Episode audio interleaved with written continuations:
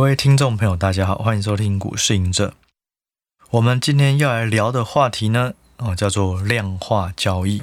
哦，什么是量化交易？简单来说，哦，就是把一组投资条件，哦，写成一个公式，写成一个程式，让电脑去执行。那这就是量化交易。不是量化选股哦，选股是去做过滤、去做筛选。那量化交易是说，当你把这些条件都确定了哦，你要怎么去买股票、交易什么股票，写到电脑里面、系统里面让它去跑，那这样就是量化交易。为什么要讲量化交易？因为我觉得它是我的一个算是梦想嘛，就是我以后会想要做这件事，而且我也看到越来越多的 App，哎，不是 App 啦，越来越多的。平台，好，他们开始提供量化交易的模拟，好，甚至是执行。所以我觉得这个未来应该会是一个大趋势。哦，如果你想要让你的投资变得更简便，你已经选股完，你都确定你会。我们之前前一集有在讲，前几集有在讲制定投资策略嘛。所以当你的投资策略制定以后，如果有一个平台能够帮你把你的投资策略把它实体化。变成很多条件，然后让他自己去跑，投资就会变得轻松很多。这就是我想要追求的哦。但是还有一些距离哦。不过有一些大方向也想要跟大家聊哦。这就是这一集为什么要聊的原因。其实呢，我的我虽然不是念财务的，我是资讯的哦，资讯背景的。不过我的研究所论文其实那时候就是想要走一个量化交易。我的论文呢，简单来讲就是设计自动化哦，动态投资的框架，哦，有一个选股条件，选完怎么买卖都都做完，丢到这个框架里面，每一天系统自动做判断，自动做交易，就是这样哦。哦但是呢，那时候对于投资、财务、总经都没有那么熟，所以它只能仅限于它是一个框架，还没有时间把它实做出来。但是我那个框架呢，那时候的量化，其实量化交易有非常多种的方式，这种策略的拟定有非常多。我那时候是属于结合景气循环，也就是说，一个景气循环会有上行跟下行。假设我们把它分成四个阶段，每一个阶段都会有适合投资的产业。好，那你只要每一天更新你的大数据喂进来，发现现在的总金状况，因为我们那时候怎么做哦，就是把总经呢，用先行指标、同时指标、落后指标三个指标去抓，现在会是属于哪一个景气循环阶段？每个景气循环阶段都会有适合的产业哦。例如，如果是景气循环复苏到成长，你绝对就是挑科技股啊，哦那种很强势的股票。那如果是景气循环下行怎么办？可能就会挑医疗啊。哦，就是说，或是消费啊，哦，就是说，不管不管，嗯，大家经济如何不好，你还是会去看医生，还是会买药，还是会吃东西等等，所以就你就会有在每个循环下会有自己适合投资的产业哦，这是我那时候的大想法啦。那、其实也是因为这个东西，让我在第一份工作面试的时候，我光把这个东西。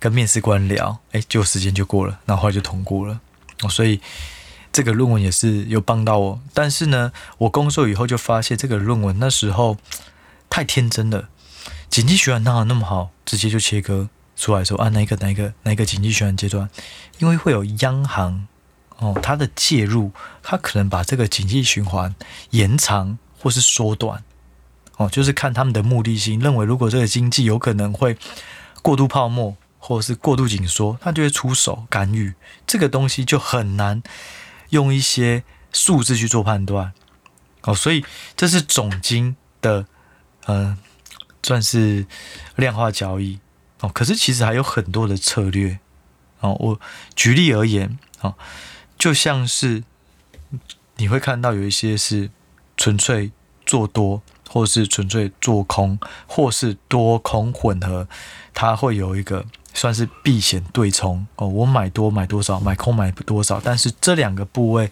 相加，整个对市场的曝险会抵消掉，几乎是零，类似这种概念。所以不管多或空，你都会赚，或是都是小赔，你不会突然出现单方向的时候大亏。甚至有一些这种量化交易呢，哦，它可能走的是套利，哦，它去计算一些东西的定价。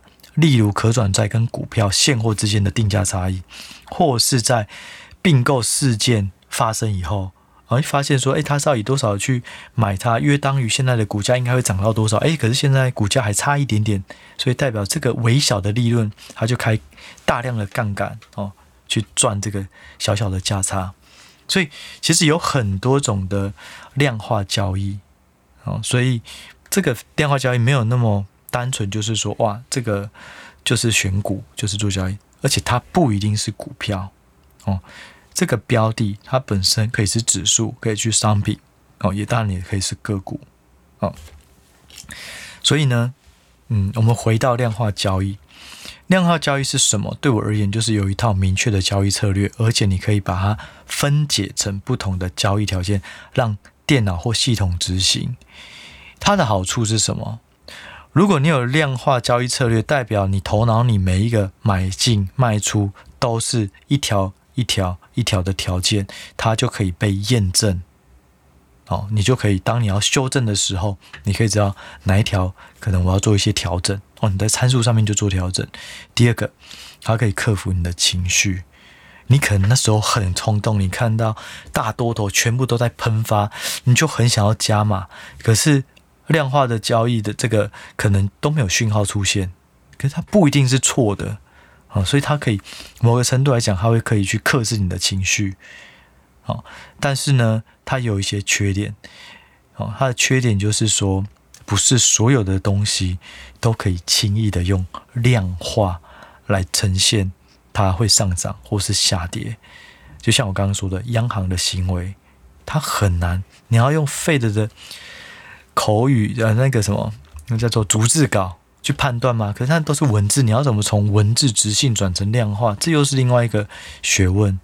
哦，然后还有市场的情绪，哦，恐慌指数有些人会用，可是不见得好用。有时候在一直在零，一直在零，一直在零。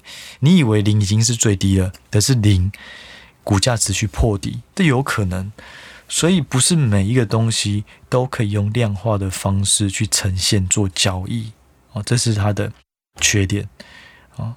所以我觉得对我而言呢，我的方式哦，这是我的理想哦，就是说有一部分我用我主动的投资判断去选股，然后会找一些中长期呃成长趋势的个股，有一部分呢，我就会交由。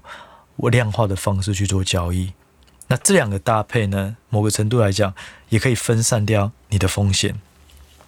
但是前提是说，这个量化交易它的胜率、报酬率、风险都不能太差，哦，不然就没有意义了。哦，只是为了分散而分散，没有带来更好的效果，那就不用做这件事。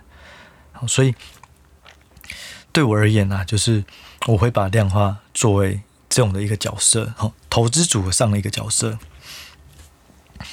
好，那再来就是说量化交易啊，其实我觉得懂量化交易不一定代表你要学会程式，当然学会这些很好。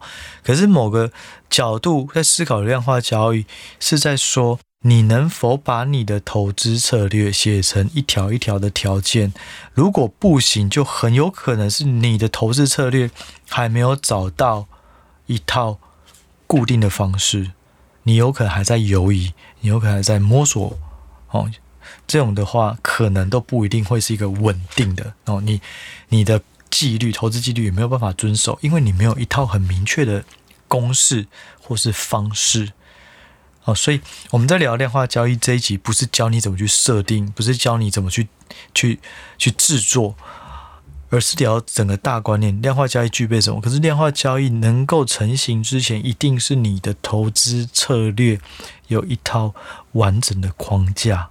就算你没有执行量化交易也没关系，因为你还是可以用人力的方式去看哪些标的是符合这些条件。哦，所以我觉得这个反而才是更重要的。哦，好，那量化交易呢？最后，我觉得一个很重要的东西就是要做回撤。我们刚刚讲嘛，量化交易的好处就是它能够做修正，能够去调整你里面的参数。例如，你原本觉得哇，这个毛利率每一季要提升两趴，这是一个很好的指标。结果后来你发现，哎，怎么每每一季都调升两趴，根本就没有这种公司，嗯，就可以去微调哦，变得每一年调升两趴。哦，例如这种方式，其实量化与否只是电脑选的会比人选的快，可是你的条件只要有了。你自己都能够一档一档股票去做的，只是效率慢一点，可是没关系呀。如果效率慢，你就选少一点嘛。如果是带电脑，你可能就是所有的东西都拿去让它跑。可是如果效率不好，没关系啊，你就少选少一点，不会影响胜率嘛。因为都是同样一套，只是样本放多放少。所以就是说回测是很重要的。回测呢有很多数据哦，包含这个。嗯，报酬率啊，胜率啊，各种的。但我觉得最重要，哦，我觉得最重要的三个哦依序分别是：第一个最大跌幅，哦，第二个报酬率，第三个胜率。什么是最大跌幅？最大跌幅就是说从高点到低点。哦，你回测发现，哎，这个高点到低点居然修正了二十趴，修正了三十趴，这就是最大跌幅啊！找一个最大的跌幅，一段期间内最大跌幅，去看这个策略到底当遇到不对的时候，它会带来多少风险？我觉得这是所有数据里面最重要的，因为我们投资的前提就是不能亏太多，导致被市场淘汰。所以最大跌幅一定要注意。那第二个呢，就是报酬率哦。等到最大跌幅确定了，你才可以再去看自己的报酬率有多少。那第三个就是胜率，胜率它会去看你每一次交易的买跟卖，最后的结果是赚钱或亏钱。可是胜率又没有这么重要，是因为每一种策略的方式不同，有些策略。他做的就是趋势盘。什么是趋势盘？就是突破向上或是破底的时候，哦，我可能就是会赚到钱。啊，突破我就是一直一直买，一直买，破底我就一直放空，所以赚到。可是，在横盘整理的时候，它就会一直被扒来扒去。但是它的胜率可能不高，因为一直在横盘整理。可是横盘整理的时候，它亏都是小亏。可是当趋势出现，它都是大赚。所以胜率。可能很低，可能三成，可是它最后的报酬率还是很高，哦，所以就是说，不同策略它本身的胜率就不同，那是那个策略的特性，不代表胜率高就一定是好的。我是说量化交易啊，量化交易的特性。但是如果你是自己选股，我觉得胜率就很重要，因为我们不会很频繁、很频繁、很频繁不断的做交易。我们可能是更倾向是长期投资，好去提升你的胜率，好，而且呢，通常啊，如果做投资做长期，我们不会做的是盘整盘，我们会做的就是向上的，哦，买好股票在低价位拉长，让它缓步上涨，哦，所以还是有些差异，哦，但是就量化交易而言，因为策略不同，就像有些可能是多空避险的，哦，那它跟纯粹做多的那个胜率就不同，哦，但我觉得这三个都很重要，但最重要是最大跌幅，其实是报酬率，再是胜率，好，那如果是有在做量化交易的呃模拟啊这些的话，我觉得你可以把不同的参数做一些调整，然后去看刚讲的最大跌幅、报酬率、胜率这三个的变化关系，找一个比较好的策略，然后去实做看看。哦，所以，嗯，我觉得啊，就是说，量化交易某个程度也能够去体现你的策略好坏。但是，如果你没有一个平台去辅助你做回测，就没有办法靠人力去做了。因为回测它是建立在每一个当下的时间点的数据去做的。但是，我们这一集主要还是不再讲这个，不是在教你怎么。透过手把手教你怎么从不同的平台里面去建立你的回测的呃，或是量化交易的策略。好，但是我只能提到，就是说，就以目前来看，那如果你是开海外券商的，哦，你可以去找 IB 啊，它里面就有很多量化回测的工具。那如果你是国内的，你可以去看 XQ，好，XQ 它里面有一些平台，哦，可以让你去做回测，啊，或者说去制定的量化交易。啊，但细节呢，大家可以自己有兴趣，可以自己再去做研究。好，那我现在要想要聊的，哦，最后一个就是说量化交易的限制。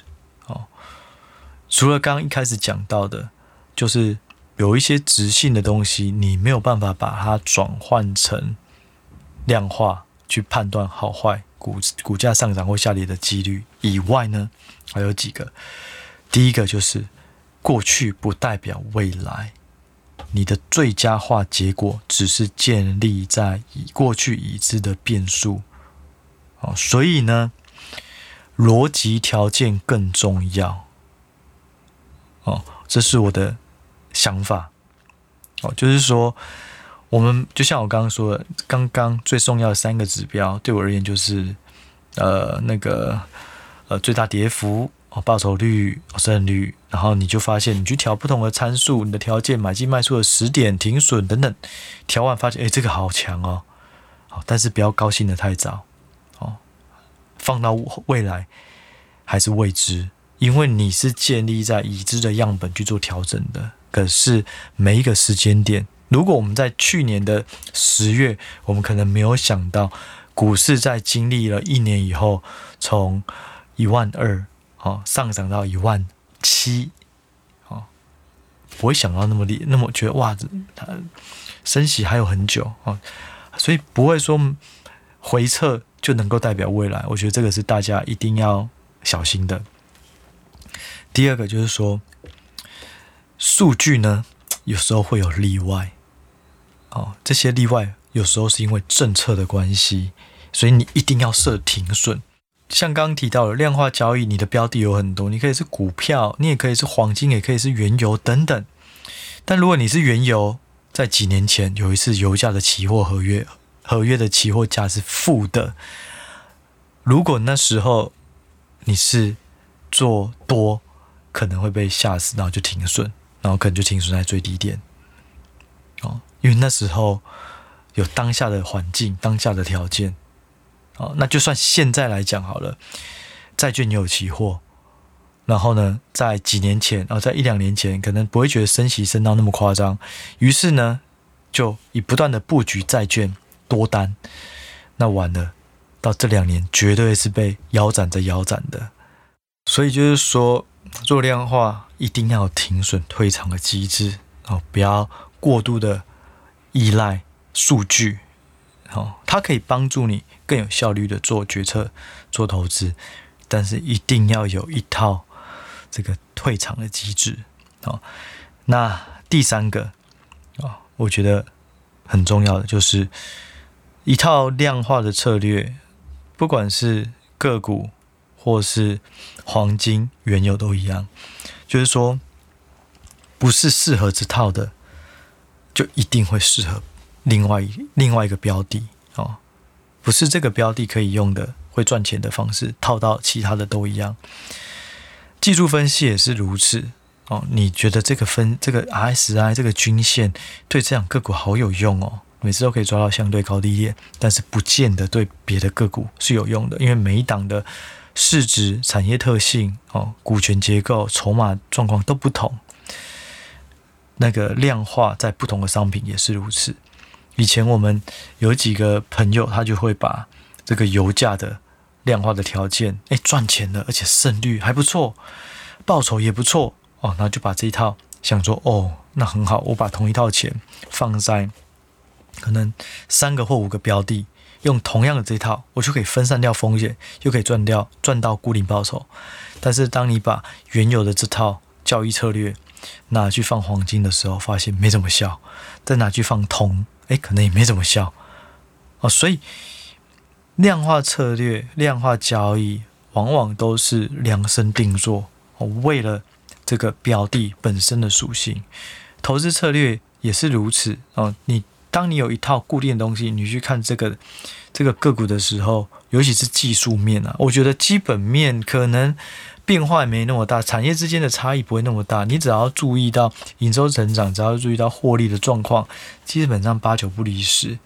好，可但是如果你是看技术指标或是筹码的指标，不是代表。不是常常不是这一套有效用在这家公司就有效用在其他公司哦，所以我觉得大家要留意的哦。所以就是说整体啊，整体我就是觉得量化交易其实是很重要的。那它就会是建立在我们既有人力在做投资的下一个阶段。如果有一个东西能够把你的投资的策略帮你回测，诶，如果你这套策略早一点就想出来了，那过去十年你会赚多少，或者你会亏多少？哦，那这样的话对你的帮助就很大。这也是 AI 或是电脑或是科技去辅助我们做投资不断提升很重要的方式。但是呢，量化交易它绝对不是某一天灵机一动就。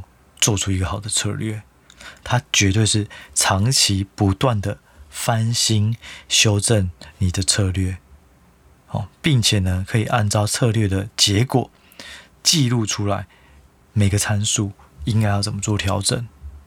哦，其实我觉得我讲的这个东西听起来很遥远，但是实际上我看到越来越多的平台软体都慢慢提供这些服务。